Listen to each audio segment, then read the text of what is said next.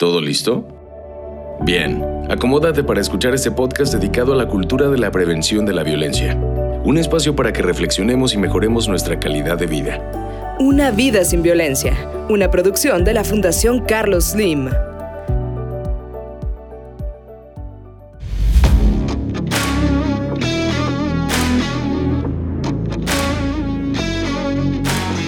Bienvenido y bienvenida. Soy Lucas Tanedo y estás escuchando Que no te chamaquen, un podcast donde nos reímos, pero también nos enojamos. Todo con el fin de entender la importancia del acceso a la justicia y enfrentar de manera más completa los aciertos y problemas de nuestro sistema de justicia penal, en el que tú, yo y todas las personas en México debemos participar y también conocer. Ya sabes que la agente Jurisprudencia nos acompaña en cada episodio, así que hoy también nos hará reflexionar con sus cápsulas. Y te recuerdo que todos los episodios los podrás encontrar en nuestra plataforma digital vivemasseguro.org. Y por supuesto, también en redes sociales como Facebook, Instagram, YouTube y Twitter. Búscanos como arroba Vive Más Seguro. Comenta, comparte y quédate. En el episodio pasado hablamos sobre la importancia del derecho a la libertad personal en el proceso penal, que recordemos, está limitado a que se garantice el desarrollo del proceso penal. Es decir, que la persona imputada no se escape, esconda, destruya pruebas o ponga en riesgo la vida e integridad de las víctimas. Sin embargo, nos encontramos que en México existen delitos que tienen prisión preventiva oficiosa, en los que si te señalan de cometerlos, significa que afrontarás automáticamente el proceso penal privado del derecho a la libertad personal, sin que el juez o jueza de control previamente considere tus condiciones o contexto de vida. ¿En qué consiste la prisión preventiva oficiosa? ¿Funciona? ¿Qué implica para las personas imputadas, sus familiares y para la sociedad? Hoy hablaremos de esto, de vivir el proceso penal bajo prisión. Y para ello, hoy tenemos también a un invitado de lujo. Él es Javier Carrasco, abogado y director del Instituto de Justicia Procesal Penal, especialista en derechos humanos, justicia penal, derecho internacional y ciencias sociales y políticas. Javier, bienvenido y muchísimas gracias por acompañarnos en este episodio. Muchas gracias por la invitación. Javier, vámonos de lleno con las preguntas. Eh, para estar todos en el mismo canal, ¿qué es y a qué se refiere la prisión preventiva?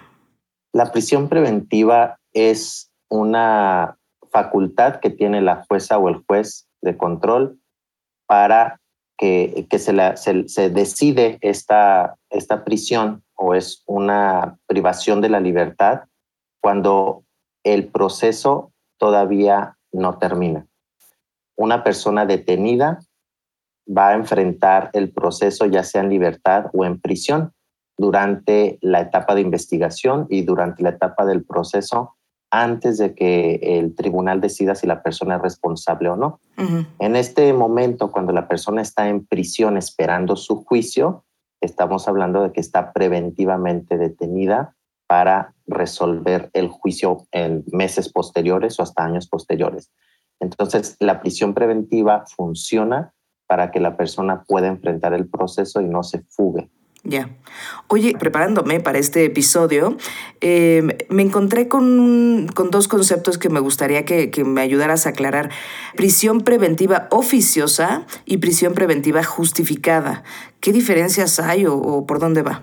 Ok, habíamos hablado que la prisión preventiva es esta privación de la libertad durante el proceso antes de que la persona sea declarada culpable o eh, que no es responsable de los hechos.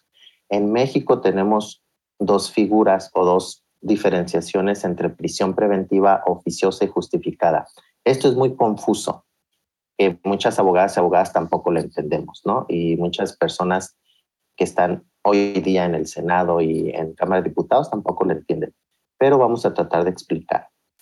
La palabra oficiosa lo que confunde. La palabra oficiosa dentro del derecho penal, eh, cuando una decisión se, se, toma de oficio, significa que se toma en automático, es decir, que no se tiene ni que probar eh, o justificar una prisión preventiva.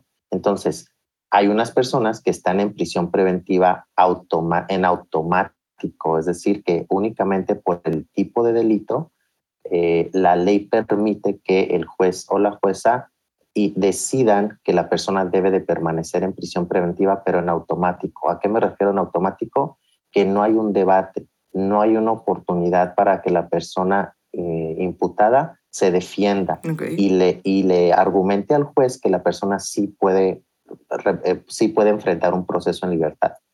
La otra figura se llama prisión preventiva justificada. En esa otra figura es donde la decisión no es en automático y se permite que la defensa y la persona imputada debatan, presenten información y argumenten al juez de control que la persona sí puede enfrentar el proceso en libertad, que la persona tiene, eh, tiene vínculos con la comunidad, de que la persona no va a representar un riesgo para las víctimas ni para la investigación. Y ahí es donde justifican, si es que el juez dice, eh, yo no le creo a la persona detenida y le creo al fiscal, al Ministerio Público, y el Ministerio Público me está justificando que la persona sí va a representar un riesgo de fuga o va a representar un riesgo para la víctima o para la investigación. Entonces justificamos la prisión preventiva. En la otra figura, prisión preventiva eh, automática u oficiosa, no se justifica, pero aún así la Constitución y el Código Nacional le permite a la autoridad judicial, al juez de control, que imponga prisión preventiva sin un debate. Eso es oficiosa. Ok, entonces depende mucho pues, de, los delitos, ¿no? O sea, del acto que se comete. ¿Cuáles son estos delitos que actualmente en nuestro país eh, implican prisión preventiva oficiosa? Hay una serie de delitos que la Constitución establece en el artículo 19 y el Código Nacional en el artículo 167 eh, y hay una, un listado. Y, por ejemplo, está el abuso o violencia sexual contra menores, delincuencia organizada, homicidio doloso, feminicidio, violación, secuestro, trata, robo a casa habitación, eh, eh, delitos de, de, armas, si una persona está transportando armas. hay otros delitos en materia de de defraudación fiscal. Entonces, eh, la Constitución establece esta lista de delitos donde le, indica al juez que no habrá un debate, que no debe de existir un debate y en automático eh, la jueza de control deberá tomar la decisión para imponer esta prisión preventiva de oficio en automático sin audiencia, sin derecho a que la defensa eh, aporte información para sostener que la persona sí pueda enfrentar el proceso en libertad. Entonces, tal cual la ley o, leyes de donde emana esta, este concepto y pues, directriz de la prisión preventiva oficiosa es la Constitución. ¿Podemos encontrarla en alguna otra ley, reglamento o código? Está primordialmente en la Constitución y de ahí en el Código Nacional de Procedimientos Penales, en el artículo 167 y ahí viene la lista de delitos por los cuales eh, él o la jueza de control deberá imponer prisión preventiva en, de automático. No, pues sería interesante eh, echarle un ojo, pero si me permites, ahorita te voy a invitar a escuchar a la gente Yuris, porque me contó sobre un caso que quizá te suene familiar. Los siete enanos que fueron acusados de los delitos de delincuencia organizada y trata de personas, y como ahora ya sabemos, implica prisión preventiva oficiosa. Escuchemos.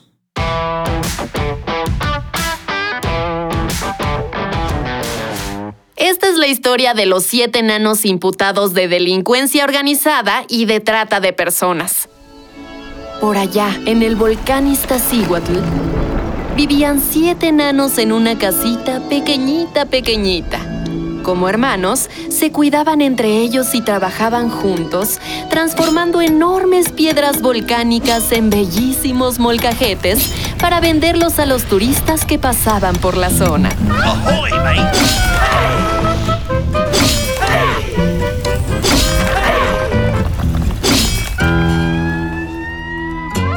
Un día, al volver a su casita después de trabajar en su taller, se encontraron que una joven tan blanca como la nieve, de labios rojos como flores de Jamaica y el cabello tan oscuro como el zapote, había entrado en su casita escapando de su madrastra. Los enanos la escuchaban atentamente hasta que uno de ellos le dijo, Bueno, puedes quedarte a vivir con nosotros si nos ayudas a cuidar nuestra casita. No te faltará nada. Con muchísimo gusto, claro que sí.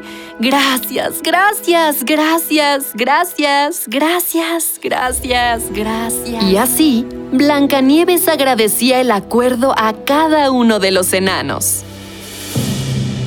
Sin embargo, la madrastra descubrió que Blancanieves era muy feliz viviendo con los enanos en el Ista. Por ello, llamó a la fiscalía e hizo una denuncia anónima para que se investigara a los siete enanos por trata de personas. El fiscal Búho Cornudo tomó el caso. ¿Una niña tan bonita y con siete enanos feos y chaparros? Eso me parece muy raro. Pasaron unas horas y los enanos, como cualquier otro día, volvían a su casita por el camino de siempre. En un abrir y cerrar de ojos, varios oficiales de policía llegaron en patrullas, los rodearon y los esposaron. Quedan detenidos por los delitos de trata de personas y delincuencia organizada. ¿Deli qué? ¿Trata de quién o qué? ¡Ay, me duele! ¡Aflójelas poquito, Poli! Blancanieves se enteró por un cuervo, una lechuza y una palomita que la policía se los había llevado. Corrió y corrió hasta que llegó a la fiscalía, pero no tuvo éxito. Nadie quiso escucharla porque ya no estaban en horario laboral. Por favor, son mi familia. A los siete enanos se les asignó una abogada defensora pública que no pudo hacer mucho en la audiencia inicial, pues al tratarse de los delitos de trata de personas y delincuencia organizada, los enanos quedaron bajo prisión preventiva oficiosa.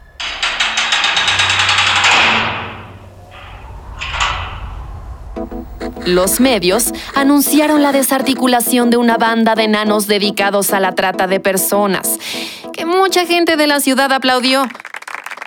Otra vez los medios desinformando. Y hasta el fiscal Búho Cornudo recibió felicitaciones y condecoraciones por la captura. Lu, historias como esta desafortunadamente hay muchas. Vamos contigo y vuelvo en un ratillo.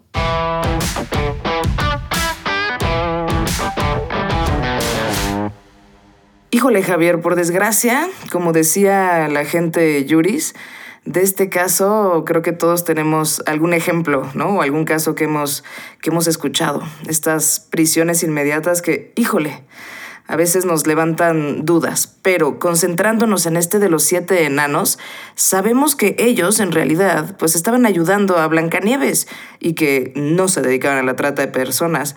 Sí tenían un trabajo organizado, definitivamente, ¿no? Pero pues era tallar molcajetes. Pero bueno, sabemos también que la madrastra los acusó por envidia y celos de Blancanieves, ¿no? Historia conocida con, la madrastra.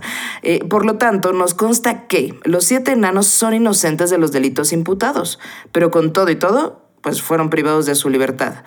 Eh, ¿Por qué razón? Eh, ya nos dijiste que la prisión preventiva oficiosa es automáticamente es cárcel sin que haya eh, posibilidad de justificación. Pero ¿por qué existe esto como medida cautelar? Pues más allá de que se vayan a escapar, igual y ni siquiera es posible. Ok, primero, una medida cautelar significa que es una decisión de cuidado. Eso significa cautela. ¿no? Vamos a cuidar el proceso para que se pueda llevar a cabo. Y la primera premisa es que no puede haber un proceso si la persona no está presente en las audiencias. Por eso la jueza de control toma decisiones para cuidar ese proceso. La prisión preventiva oficiosa, entonces, en el 2008, cuando se creó en la Constitución, las personas que legislaron, que decidieron crear esta figura dentro de la Constitución, pues básicamente no le tienen confianza a que el juez o la jueza de control tome una decisión objetiva y que la fiscalía pruebe la necesidad de cuidado, la necesidad de cuidar el proceso. La fiscalía, el Ministerio Público es quien tiene que solicitar la prisión preventiva y sostener y probar que la persona, o en este caso los siete enanos, representarían un riesgo de sustracción. El legislador tiene miedo y dice, yo no creo en que los fiscales puedan lograr sostener o justificar esa necesidad de cuidado, esa, esa medida cautelar. Y tampoco le creo al, o, no le tengo confianza a que la decisión judicial sea objetiva. Y entonces el legislador dice, yo tengo miedo de que las personas estén en libertad y vamos a asumir, ¿sí? Eso es la figura prisión preventiva oficiosa, se asume sin debate que la persona representa este riesgo de sustracción para el proceso. Entonces, en este caso que acabamos de escuchar, eh, el legislador asumió que los siete enanos representaban ese riesgo de sustracción y entonces en automático dice fiscal, mm, te voy a quitar tu chamba, es decir, no te voy a exigir que sostengas en una audiencia la necesidad de cuidar esta situación. Y juez de control, también te voy a quitar un poquito de chamba para que no pienses y objetivamente no tengas que tomar esta decisión, sino que te voy a regalar la decisión por ley. Y en ley nada más escucha trata de personas o delincuencia organizada y en automático la persona va a prisión sin que, sin que exista un debate. Híjole. Oye, eso se oye bastante híjole, ¿cómo decirlo? Asustoso, ¿no? O sea, que, que de, plano no haya como confianza y, que se salte en esta parte y que automáticamente pues sea culpable, ¿no? Híjole, complicado. Sí, claro, porque se asume que la, se asume que la persona tiene una responsabilidad y lo que la Corte Interamericana ha establecido es que este tipo de decisiones va en contra de la Convención Americana sobre Derechos Humanos. La Corte en varios casos, como el caso Tibi contra Ecuador o López Álvarez contra Honduras, ha establecido que una decisión de esta naturaleza, imponer prisión preventiva en automático únicamente por la clasificación del delito, viola la convención y se estaría imponiendo una sanción anticipada. Eso es lo que la la Corte Interamericana ha establecido. este, en los debates en el Senado hemos expuesto este ordenamiento jurídico internacional al cual México es parte, pero a nuestras senadoras y senadores y diputados y diputadas pues no les interesa esa parte y deciden incrementar más delitos a esta figura. Uf, qué difícil, pero digo, por eso existen estos espacios, ¿no? Para que nos enteremos, hablemos y, esperemos que las cosas pues cambien. Oye, Javier, me voy a adelantar con algo que, que seguramente ya nos ibas a, comentar, pero, pero me brincó ahorita. Eh, leí algo acerca de la UMECA, la Unidad de Medidas Cautelares. Eh, ¿Qué rol juega esta unidad de medidas cautelares en los casos donde, pues, prisión preventiva oficiosa en automático, bye?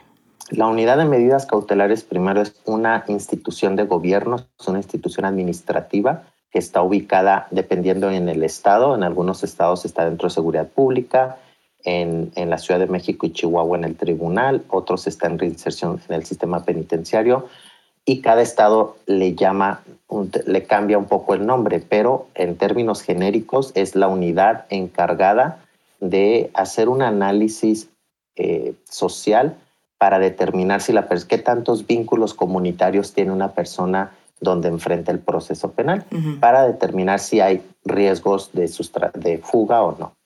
Y posteriormente, si la persona enfrenta el proceso en libertad, entonces la propia unidad supervisa para que la persona acuda sus audiencias, no moleste a la víctima y no interfiera con el proceso. El papel de la unidad de medidas cautelares es, es hacer esa investigación y esa supervisión. Pero en prisión preventiva oficiosa, como por el tipo de delito en automático se toma la decisión, pues ahí la UMECA, la información de la UMECA no aplicaría para la decisión de la, de la prisión de la imposición de la prisión preventiva oficiosa, porque eso ya está establecido por ley.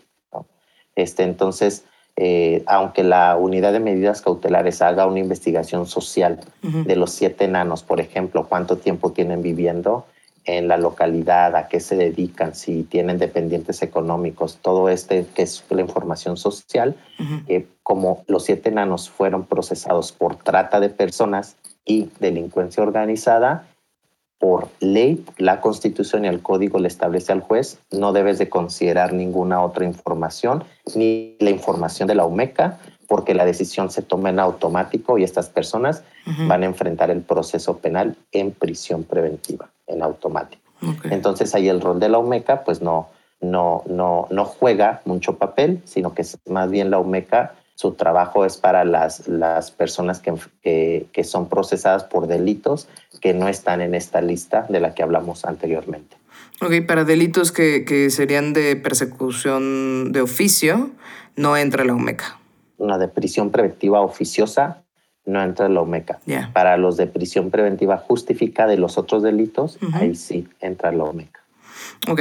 Oye, ah, ya lo dijimos, ¿no? Eh, creo que en México, por desgracia, hay un montón de casos sonados de personas que viven su proceso penal en prisión preventiva y a veces no sabemos si es del todo correcto.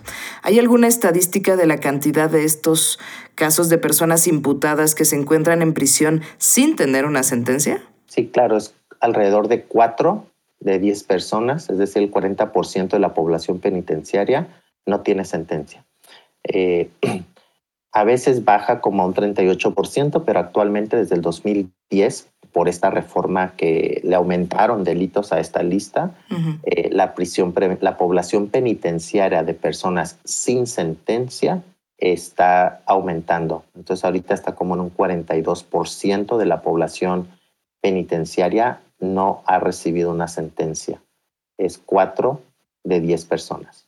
Uf, es muchísimo. Es muchísimo porque hemos estado monitoreando a nivel internacional los números y hay otros países que son dos de 10, 20%, que es, que es lo, normal, ¿no? Este, pero en México tenemos eh, muchísimas personas en prisión preventiva y a partir del 2020, 2021 eh, y lo que va del año, la población sigue en aumento. Eh, entonces sí estamos en, una situación que debemos de poner atención. Claro. Oye, ¿y cuánto tiempo puede durar una persona imputada en prisión preventiva sin sentencia? ¿Y qué pasa si, pues, si se pasa este tiempo? Te contesto la pregunta eh, de acuerdo a la ley o de acuerdo a lo que la realidad. pues, pues las dos de preferencia. Ok. De acuerdo a la Constitución, eh, una persona no puede estar más de dos años en prisión preventiva. Entonces, de acuerdo a la Constitución y, el, Código, eh, el Estado tiene dos años para juzgar a una persona que está en prisión preventiva. Sin embargo, recientemente, bueno, en los últimos cuatro años, cinco, eh, bueno, primero el sistema de justicia penal, del sistema acusatorio, uno de sus principios rectores es la justicia pronta, es decir, que los procesos se lleven de a cabo de manera rápida, porque en el otro sistema, en el sistema que teníamos anteriormente, había personas, hay un caso de una persona de 17 años 20, y otro de 20 años que estuvo en prisión preventiva esperando que le dijeran si era responsable de los hechos o no. Esa, esa situación el sistema acusatorio trata como de corregir y decir es que no podemos tener a una persona tanto tiempo en prisión preventiva. este, eh, el, el, el, principio y los tiempos son que los procesos deben ser más rápidos, más cortos, por eso hay audiencias y en una audiencia se toma la decisión. Entonces la constitución establece dos años, pero en la práctica es que los tiempos se han estado alargando mucho más y ya hay casos, muchos casos que rebasan los dos años. En algunos, en, en, o sea, legalmente, si rebasa los dos años, la persona tendría que ser liberada para que lo que resta del tiempo él lo enfrente en libertad. Sin embargo, hay muchísimos casos este, donde ya se rebasaron los dos años, donde los tiempos ya no se están cumpliendo, y ese es otro gran problema, la saturación de los procesos. Y después de la pandemia, con las audiencias virtuales y todo esto, lo que ocurrió de la suspensión de tiempos, todo lo demás, eh, parece que hay más saturación de casos, por ende, eh, las personas se les va a extender aún más la prisión preventiva. Y entonces imagínate una persona que esté ahí dos, tres, cuatro, ya hay casos de cinco años en el sistema este, y que al final le digan, eh, pues perdón, este, los siete enanos en realidad estaban ayudando a Blancanieves, ustedes no eran. Pero ya estuviste ahí dos, tres, cuatro años y puede ser que alguno de ellos contrajo alguna enfermedad o el COVID o, o perdió su familia o su, o su empleo en, en, la ciudad, en, en, lo que hacía en libertad. Y pues el Estado solamente les dice pues no eran, no hay reparación del daño año para estas personas que enfrentaron un proceso donde pudieron haber enfrentado en libertad, eh, siguiendo con sus vidas, ¿no? Claro. Híjole, pienso en cinco años y pienso en la edad de mi hijo. Imagínate perderte, verlo crecer. Qué duro. Y para las mujeres es peor. Eh, tres de cuatro mujeres están en prisión preventiva y con hombres son dos de dos. De dos. Pues siempre eh, para la mujer es más severo el, el sistema penitenciario y la prisión preventiva también. Ay, híjole, pues cosas a muchos puntos a revisar, ¿no? Eh, y, me doy una idea por lo que, por lo que hemos hablado en otros episodios y, y, por lo que nos dices ahorita, que hay muchos derechos que pierde esta persona que se encuentra en prisión preventiva, pero ¿tiene algunos? ¿Qué derechos tiene y qué, y qué derechos pierde? Pues en realidad el único derecho que debería de perder es la libertad personal, ¿no? Porque eso es, eh, la persona todavía no ha sido sentenciada pero vamos a hablar, o sea, cuando la libertad personal es un derecho humano central, donde cuando no lo tienes y libertad, hay que diferenciar entre libertad personal, libertad de tránsito y todos los otros tipos de libertad. Libertad personal significa que el Estado, la autoridad, te limita, limita el cuerpo a la persona a moverse y está limitada tu movimiento, ¿no? Entonces, estás en una celda o en una prisión y de ahí no puedes salir. En este, en este sentido, ah, pierdes ese derecho, pero también pierdes todos los otros derechos o todo lo que hacías en la comunidad, por ejemplo, eh, el de estar trabajando, eh, la educación, la salud, el derecho a estar en familia, a, a viajar, a hacer lo que tú quieras cuando estás en libertad. Y eh, cuando hay elecciones populares, por ejemplo, las personas en prisión preventiva, aunque no pierden ese derecho, pero no pueden votar. Sin embargo, en este, eh, el año pasado, este fue la primera vez en la historia de México donde se les permitió votar en cinco penales federales a personas en prisión preventiva. ¿Por qué? Porque ese derecho no lo pierden. Sin embargo, siempre se fue violando el que no puedan participar en una elección, ¿no? Y para el 2024, eh, el, el INE tiene que organizar elecciones en todos los centros federales. Vamos a ver si los estados también respetan ese derecho para personas en prisión preventiva. preventiva. Y cuando hablamos de prisión preventiva, estamos hablando de personas que todavía no han sido sentenciadas. Están privadas de la libertad sin sentencia. Qué interesante. La verdad es que, eh, por ejemplo, digo, pensaba claramente en, el derecho a la libertad personal, ¿no? que es esto físico, eh, y en algunos otros lógicos, ¿no? como trabajo, etcétera, pero nunca había pensado en este derecho al voto. Y como estas limitantes, pues habrá muchas que no, que no tengamos presentes por cómo es la vida en la prisión. Yo he ido a algunos centros, etcétera, pero mm, seguramente hay mucha gente que no, y seguramente hay muchas cosas que yo no vi. Eh, ¿Cómo es la vida de verdad en una prisión en México? No sé, eh, la comida, las actividades, las celdas, eh, los servicios médicos, no sé. Tú que tienes esa experiencia, ¿nos podrías platicar? Yo definiría las prisiones en México y en América Latina como bodegas humanas, desafortunadamente. Eh, donde las condiciones son infrahumanas. ¿no? Este, eh, hay hacinamiento, es decir, el hacinamiento se calcula en cuántos espacios, cuántas camas tiene un centro penitenciario para que la persona pueda dormir en una cama. Y cuando se sobrepasa eso, entonces ya está sobrepoblado. En México la sobrepoblación oscila en 120%, es decir, hay 100 camas, pero tenemos 120 personas en, la prisión. Eh, ese es como eh, para entender el porcentaje del 120% de sobreocupación.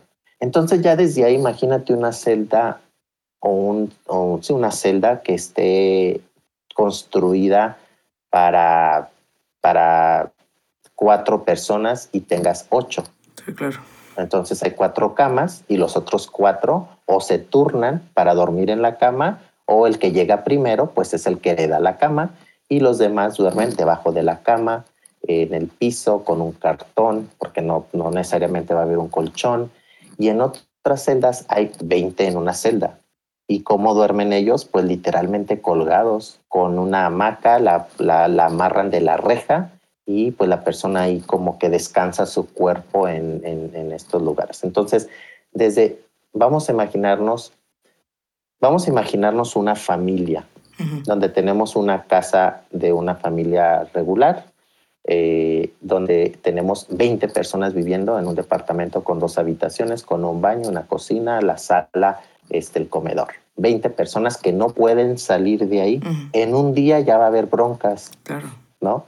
Que este, va a haber peleas, va a haber tensión. Y en eso lo podemos vivir, por ejemplo, en la pandemia, ¿no? Cuando estuvimos encerrados, donde hubo mucha tensión, donde hubo violencia este, contra, bueno, con la familia. ¿Por qué? Porque las personas van a explotar, porque la libertad no es, bueno, la libertad es una condición humana.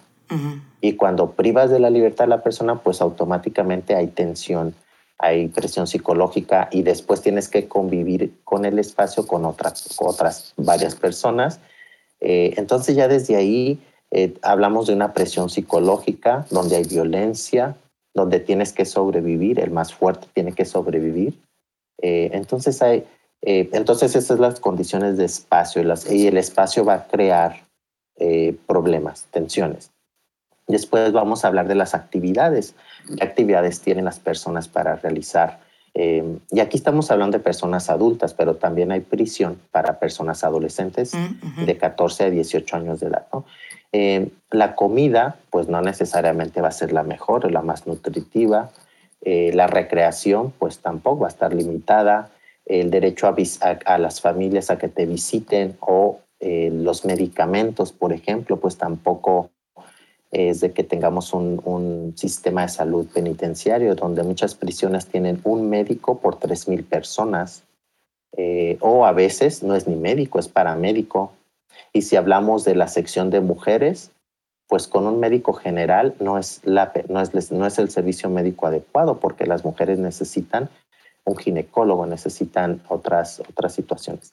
Estaba leyendo que, eh, por ejemplo, las mujeres, pues no hay presupuesto para toallas sanitarias, entonces utilizan calcetines, utilizan pañales, utilizan cubrebocas, utilizan lo que puedan para atender este, la, la, situación de, de, la mujer. ¿no? Eh, entonces todo esto va a crear infecciones para las mujeres, los hombres con si no tienen eh, medicamento apropiado o atención psicológica apropiada o recreación apropiada. Todo esto entonces es una olla de tiempo. Hay tensión, hay hacinamiento y puede haber peleas, riñas, muertes. Entonces en muchas prisiones hay muertes. Pero también hay exceso de lujo. Mm. En muchas prisiones hay drogas. En muchas prisiones, de hecho había también leído que en una prisión había hasta carrera de caballos. Hay prostitución, en las prisiones, ¿no? Hay trata de personas dentro de la prisión con fines de explotación sexual. Entonces, por un lado, el hacinamiento va a crear lo que le denominamos autogobierno. El autogobierno significa que las personas internas o alguien de fuera es quien regula lo que existe ahí y la autoridad pues nada más está de papel. ¿no? Y además la autoridad obviamente la autoridad va a saber si hay drogas o si hay un caballo o si hay prostitución. Sí, claro. Entonces están coludidos y pues hay corrupción dentro de la prisión. Entonces corrupción de las autoridades porque también cobran. Si las personas quieren ver a su familiar, les cobran. Si un abogado quiere ver a su cliente que está allá adentro, le cobran. A la persona, si, si a la persona interna, si va a recibir un familiar, también le cobran y además también hay cobro por protección. En alguna prisión, en algún estado que no voy a decir, se decía que había como 20 mil 20 mil pesos de para proteger a las personas. Entonces hay corrupción por todos lados. Esto me va a llevar a esta otra premisa o esta otra hipótesis. ¿Cuál es el incentivo de tener a personas en prisión preventiva oficiosa en automático? Pues es la clientela, ¿verdad? Entonces, la autoridad sabe que hay corrupción, la autoridad sabe que de ahí está trayendo, y estamos hablando de millones, ¿eh? millones de pesos. Entonces imagínate la población penitenciaria en México, son como 20 mil, más de 20 mil personas en la Ciudad de México, que les estén cobrando 5 mil a cada uno, ¿cuánto dinero no es? Obviamente el incentivo no es de reducir la población penitenciaria, porque ahí hay un gran lucro y se lucra con la pobreza y se lucra con la tragedia humana. Entonces el ser, el cuerpo es únicamente una mina de oro.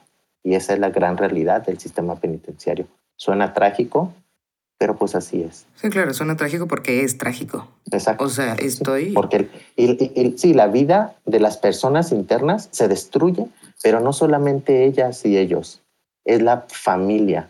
Entonces tú dices, ok, tú tienes una hija de cinco años, imagínate una madre que tenga que estar en prisión y su hija está afuera, este, pues a ver quién la cuida. Cinco años y después la persona puede salir eh, y no puede conseguir empleo porque ya viene también con el antecedente que estuvo en mm. prisión. Sí, claro, con un sello. Oye, eh, híjole, hasta escalofríos tengo. Em, es diferente, existe alguna esperanza eh, de que una persona con sentencia o sin sentencia viva, por ejemplo, la persona sin sentencia viva una prisión, pues entre comillas, menos dura. ¿Puede ser distinta la, la prisión para alguien con sentencia o sin sentencia? Pues las condiciones de la prisión para ambas poblaciones es básicamente igual. Puede hacer que para la persona en prisión preventiva psicológicamente sea más fuerte porque sabes que no te han probado tu responsabilidad. Entonces imagínate sostener y saber y pensar que tú eres inocente, que no estás involucrado en este hecho, como los siete enanos, y que estés ahí por años en prisión preventiva, perdiendo tu vida y verla pasar. ¿No? Este, creo que esas personas son las que sufren más porque también es un daño psicológico el que, el que les afecta, de que el Estado los esté señalando por un hecho que no cometieron o que no se les ha probado, sí, que no se les ha probado que cometieron. Eh, eso en, sí mismo es, es una especie de tortura. Claro. Oye, pero en, una situación física, por decirlo, ¿están con la misma población general? Ah, bueno, en ese sentido, según la Constitución y los lineamientos deben de estar separados. ¿no? Las personas en prisión preventiva están separadas de las personas eh, sentenciadas. Eso es lo que establece la ley. Y algunos estados sí lo respetan, pero en otros no, en otros están mezclados o a veces lo único que los diferencia es como el color de, la camiseta o el uniforme que traen. Eh, entonces, algunos estados sí respetan la separación, otros no.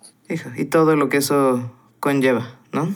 Sí, claro, claro. Híjole, qué duro, Javier. Pero bueno, mira, acabo de recibir un mensaje de la gente Yuris para que descansemos y respiremos un poquito, porque mira, hasta nudo en la garganta se me hizo. Eh, y nos dice que tiene más datos del caso de los siete enanos imputados por los delitos de trata de personas y delincuencia organizada. Así que paremos oreja.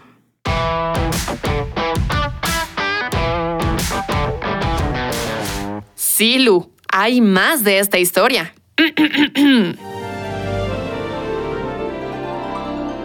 A pesar de la prisión, los siete enanos tienen esperanza de que en el juicio quede demostrado que ellos no han realizado nada delictivo.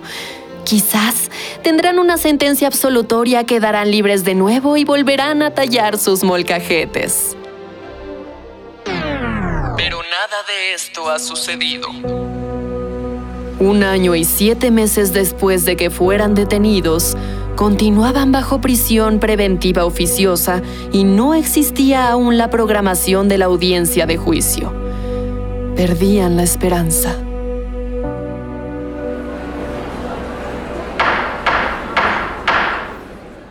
Muchachos, vamos a apelar al auto de vinculación. Les dijo la defensora pública a los enanos, pero no tuvo éxito con este recurso. Solicito una audiencia para revisar la medida cautelar de prisión preventiva oficiosa. Y sí le dieron la audiencia, pero no le dieron la razón. Señor juez, el enano Guillermo contrajo COVID. Solicito el cambio a arraigo domiciliario. No, respondió el juez de control.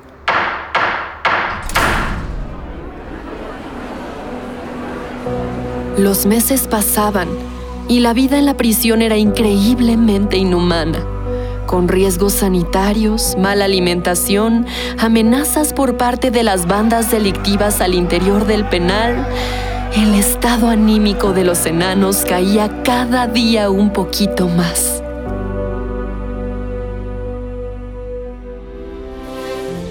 Por fin, una mañana...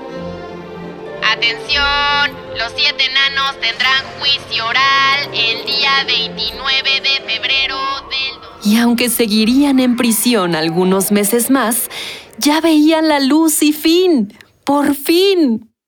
Pero en la espera al juicio, todo se complicaba. No, mami, mejor ya no vengas. Recupérate, que tu corazón es irreemplazable.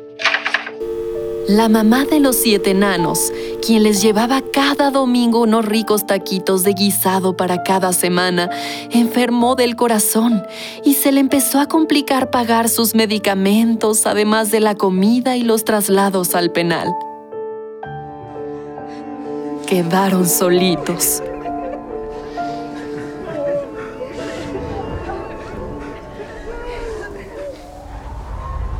¿Y Blancanieves? Blancanieves perdió la casita de los enanos por problemas económicos. Tuvo que abandonar la venta de los molcajetes por el estigma social generado en los turistas de haber sido tallados por delincuentes. Y al no tener seguridad en la zona, se dice que huyó desesperada y se quedó muy triste porque ya no pudo ver a los enanos.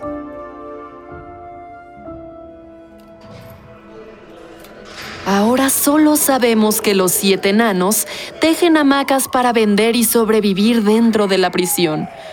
Aún esperando su audiencia de juicio. Terrible, horrible, inconcebible. Hay que hacer algo, ¿no, Lu? Regresamos contigo.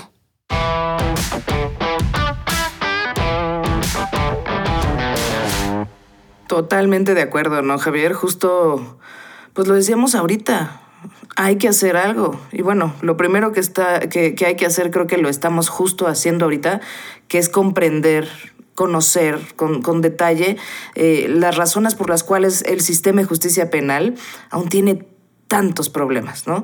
Para luego poder buscar, pues, formas de solucionar y acceder a la justicia. Eh, lo repito a veces porque eh, nos lo dijeron en el primer episodio, esta justicia justa, ¿no? Que hace falta en México. Eh, Javier, ¿es común encontrar en otros países esta figura de la prisión preventiva oficiosa? Eh, no, no es común. México es el, el, que quiere ser innovador, pero innovador para violar derechos humanos. Eh, si vemos las constituciones, yo no he encontrado una constitución que contemple la prisión preventiva automática. Y aquí estoy hablando de constituciones de estados democráticos de derecho, ¿sí? porque podemos hablar de otras constituciones este, autoritarias, pero en las de Estado Democrático de Derecho no. Hay algunos estados donde prevén ciertas reglas para la prisión preventiva, pero no en automático, así como lo hace México. Y si vemos Estados Unidos, por ejemplo, eh, no hay prisión preventiva automática, sino que todas las personas tienen derecho a que se debata la situación y ya ahí se decide si la persona va a prisión o no, pero es después de un debate. El gran problema de la prisión preventiva automática es de que no existe un debate y eso es lo que viola el derecho humano. Esa es la razón por la que en México Conté que tenemos en teoría este sistema acusatorio y las reformas, eh, por ejemplo, de, los juicios orales, etcétera, que parecen buenas. Por eso sigue existiendo esta prisión preventiva oficiosa, porque no nos sentamos a hablar de ello.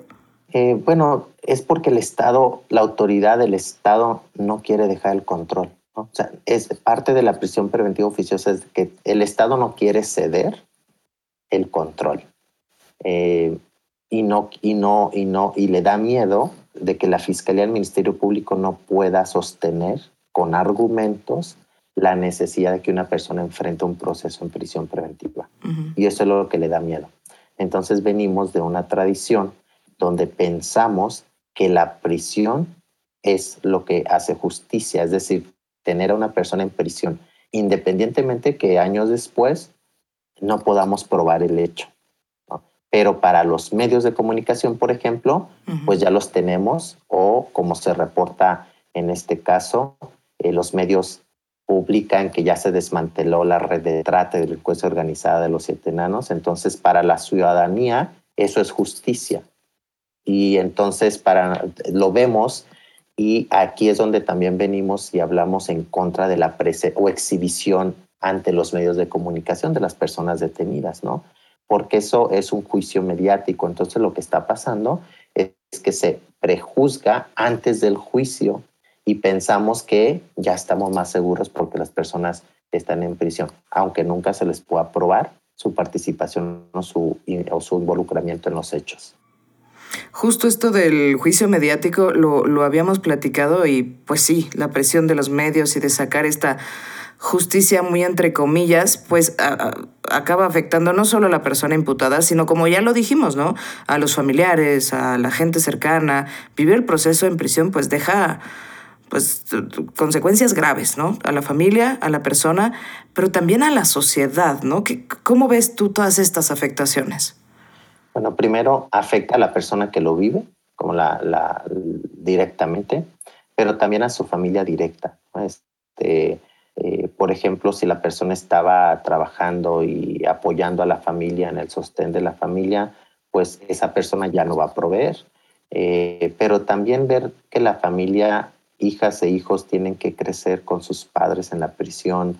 Eh, algunos hijos o hijas nacen en la prisión, o como el caso Tadeo, de un bebé de, mes, de uno o dos meses de nacido eh, que lo encontraron muerto en un, tambo de basura dentro de una prisión en Puebla y después tratan de deshacerse del cuerpo. Eh, entonces es una tragedia para la persona y para la familia. La familia que está afuera, estar también con la presión de, que su familia pues no le han encontrado su responsabilidad y que tiene que estar en prisión el señalamiento social, la estigmatización social y a la comunidad también nos afecta, nos afecta porque eh, vivimos en una, en una sociedad violenta. Entonces pensamos que la cárcel, la sangre es lo que es justicia. Y eh, esto va en contra del discurso de pacificación del país.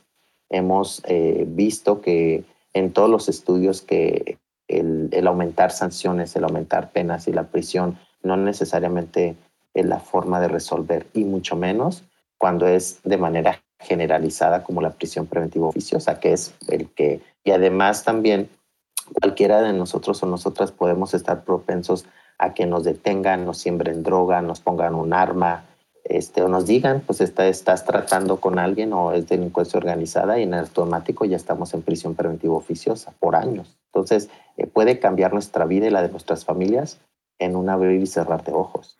Y esto afecta, como dices, a nivel social durísimo, ¿no? Lo hemos, lo hemos hablado en otros podcasts, en otros contenidos de Vive Más Seguro, y es violencia siempre genera violencia. Entonces, híjole, si la violencia viene desde el sistema, pues está duro. Oye, regresando al caso, por ejemplo, ¿podría haber hecho algo más la defensora pública para que los enanos no entraran en prisión luego luego o tenían las manos atadas?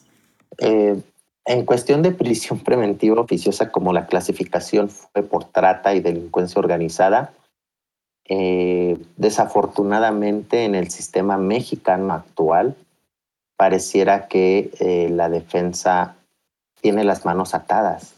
¿Sí?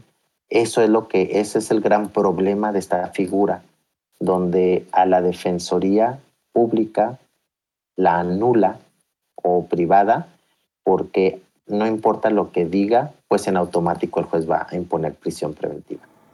lo, que, lo que se pudiera hacer es en, otra, en ese en otro momento procesal que se llama vinculación a proceso.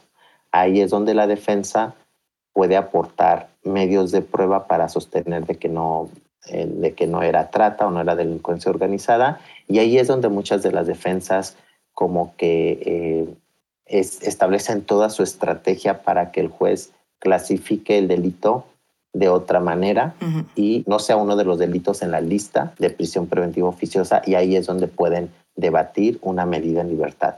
Pero desafortunadamente para la defensa público-privada el hecho de que tengamos prisión preventiva oficiosa limita su actuación en esta parte del proceso. Oye Javier, personalmente tú, con tu experiencia, hemos dicho que pues el fin de un sistema de justicia penal pues es reparar el daño, ¿no? También. Entonces, ¿tú crees que la prisión es, es una medida adecuada para esta reparación de daños o para pagar el delito al Estado y a la sociedad? Eh, cuando hablamos de, de prisión preventiva, no, porque la prisión preventiva o la medida cautelar no es para reparar daño, sino que se va a tener que esperar una sentencia.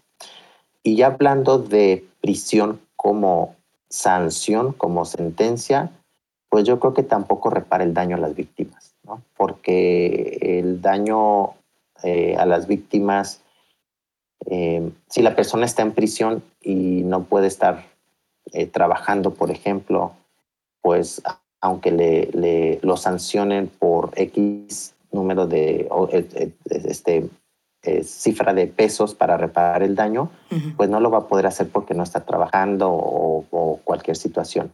Entonces creo que la prisión no repara los daños, sino que más bien es un sentido de venganza. ¿no? Esta persona se portó mal, pues lo tienes en prisión. Eh, hay otras figuras que se llama justicia restaurativa, por ejemplo, eh, que eso es más reparador integralmente, no solamente para la víctima, sino para la sociedad, la familia y también se contempla la persona que causa el daño. Oye, ¿ves que vaya a cambiar en un futuro el uso y, esta aplicación de la prisión preventiva oficiosa en México? Pues este, la esperanza nunca muere. Hemos estado como organización desde, desde el 2008 ya hemos acudido tres veces a la Comisión Interamericana de Derechos Humanos para denunciar esta figura y decir que México está violando la convención. Eh, la Comisión Interamericana siempre le ha recomendado a México que, que elimine esta figura de, su, de, su, de la Constitución y del Código, pero el Estado mexicano pues no no ha hecho caso y al contrario, el Estado mexicano eh, recientemente ha ido aumentando delitos, ¿no?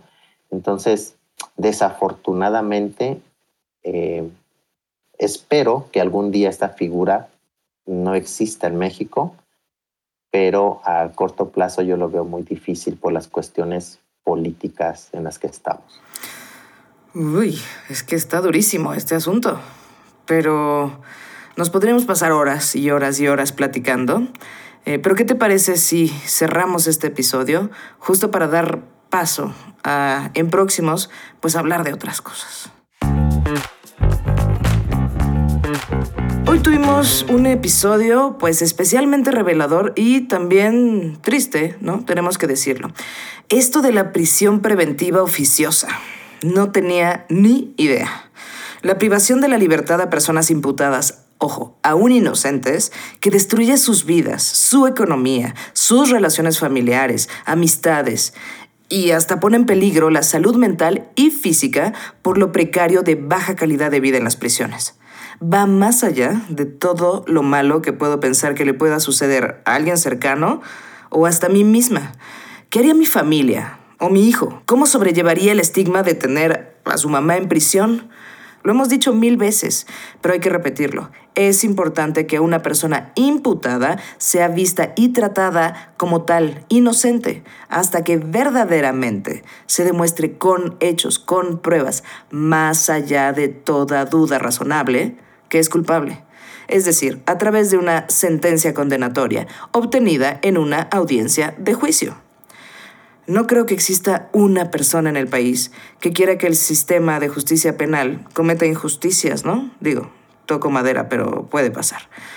De hecho, si quieres eh, ver un ejemplo a todo color, eh, mira la miniserie Duda Razonable de Roberto Hernández. Te la recomiendo mucho. Eh, yo me la eché justo antes de este episodio, igual, pelos de punta. Pero bueno, vamos con un resumen, para no olvidar lo que aprendimos hoy. Recordemos que la prisión preventiva oficiosa se lleva a cabo cuando te imputan de uno de los delitos como la trata de personas, delincuencia organizada, homicidio, secuestro, violación, entre otros, que se encuentran en el catálogo de la Constitución y del Código Nacional de Procedimientos Penales. Y la prisión preventiva justificada es la que se impone cuando el juez o jueza de control ha escuchado detalladamente las condiciones de vida de la persona imputada y de manera excepcional ha decidido imponerla, porque a su criterio no hay otras medidas capaces de neutralizar el riesgo que esa persona represente para las víctimas y para el proceso penal. La prisión preventiva justificada es quizás un mal necesario, pero al referirnos a la prisión preventiva oficiosa, urge que se hagan reformas para que los jueces y las juezas puedan revisar si o sí las condiciones particulares de cada persona imputada, caso por caso. Es decir, que siempre se trate de una prisión preventiva justificada. ¿Tú qué piensas? Déjanos tus reflexiones en nuestras redes sociales arroba Vive Más Seguro en Facebook, Twitter, Instagram y YouTube. En el próximo episodio vamos a platicar sobre otro tema interesantísimo que nos concierne a todas y todos hombres y mujeres. Vamos a hablar de los centros de justicia para las mujeres. Así que tú, yo y la gente Yuris continuamos por aquí en este podcast. Javier Carrasco, abogado y director del Instituto de Justicia Procesal Penal, especialista en derechos humanos, eh, justicia penal, derecho internacional y ciencias sociales y políticas. Eh, muchísimas gracias por acompañarnos en este episodio duro, triste, pero necesario. Muchas gracias a ustedes por la invitación y espero que eh, se haya clarificado lo que es prisión preventiva oficiosa y justificada. Muchísimas gracias. Definitivamente fue un, fue un tema duro, como ya dijimos, pero sí, creo que quedó muy, muy claro. Eh, si tú que nos escuchas quieres seguir a Javier, puedes hacerlo a través de Twitter como arroba javcarso y en Facebook como Javier Carrasco. Esto fue todo por hoy. Soy Lucas Tanedo. ¿Escuchaste? Que no te chamaquen. Hasta pronto.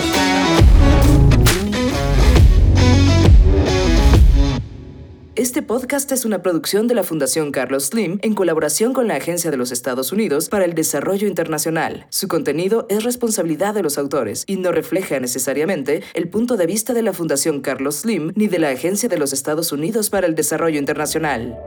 Muchas gracias por escuchar este episodio. Recuerda que vivir una vida sin violencia está en las manos de todos y todas. Una vida sin violencia, una producción de la Fundación Carlos Slim.